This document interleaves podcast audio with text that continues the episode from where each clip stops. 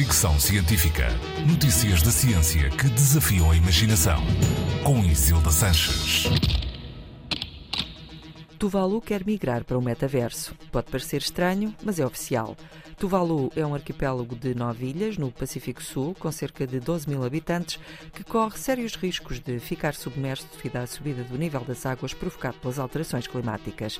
Durante a COP27, a Cimeira do Clima que terminou na passada semana, os responsáveis de Tuvalu anunciaram que planeiam fazer o upload do país como último recurso de preservação caso sejam forçados a abandonar o território.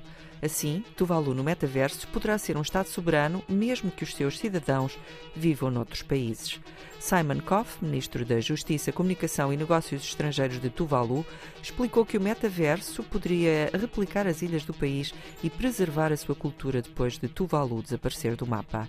Disse ainda, e em jeito de aviso, que Tuvalu será o primeiro país a existir apenas no ciberespaço, mas se as coisas continuarem assim, não vai ser o último.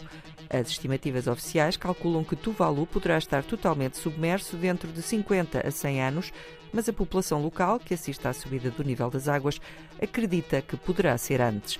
O metaverso, uma réplica da realidade no ciberespaço, ou a nossa realidade com uma extensão de realidade aumentada pela via digital, é uma ideia ou realidade em construção que poderá ter nas ideias de Mark Zuckerberg a sua versão mais conhecida, mas que está longe de se limitar aos projetos do patrão do Facebook.